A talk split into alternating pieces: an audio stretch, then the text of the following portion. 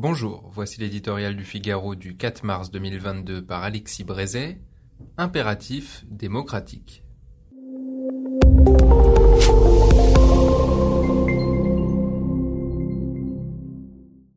Emmanuel Macron, candidat.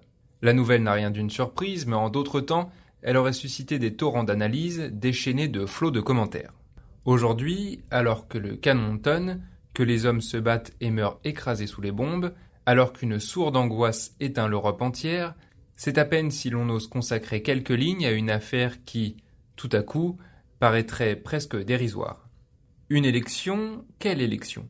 Gelée pendant trois mois pour cause de Covid, désormais vitrifiée par la guerre en Ukraine, cette campagne maudite semble achevée avant même d'avoir commencé. Une aubaine pour Emmanuel Macron? À l'évidence. Le chef de l'État a toujours rêvé de faire de sa reconduction sur fond de Covid une simple formalité. Mais cette fois la guerre est là, qui interdit qu'on lui en fasse grief et cristallise une donne politique nouvelle? Avant l'Ukraine, le président sortant faisait déjà figure de grand favori.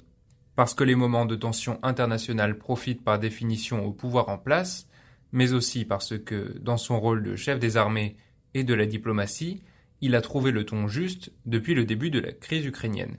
Emmanuel Macron semble aujourd'hui, y compris aux yeux de ses adversaires, quasiment assuré de se succéder.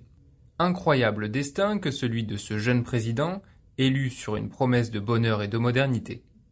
Des gilets jaunes à Notre-Dame et du Covid à l'Ukraine, son mandat aura été jalonné comme aucun autre de calamités venues du fond des âges, jacqueries, incendies, épidémies, guerres.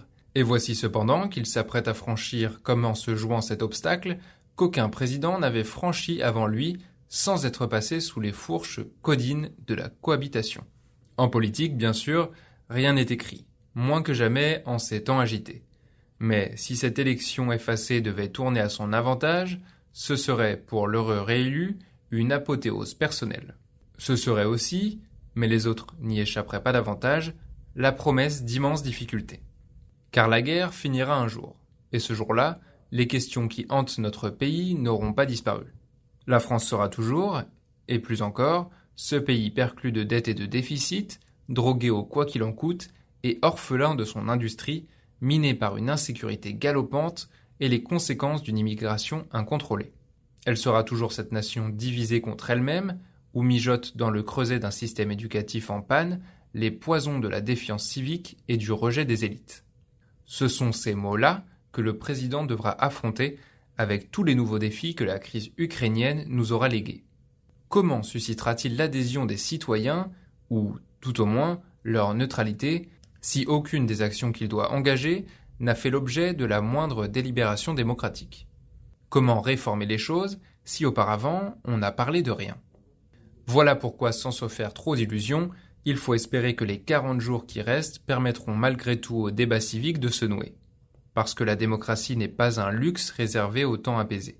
Et parce qu'après la guerre, il y aura bien d'autres guerres à mener.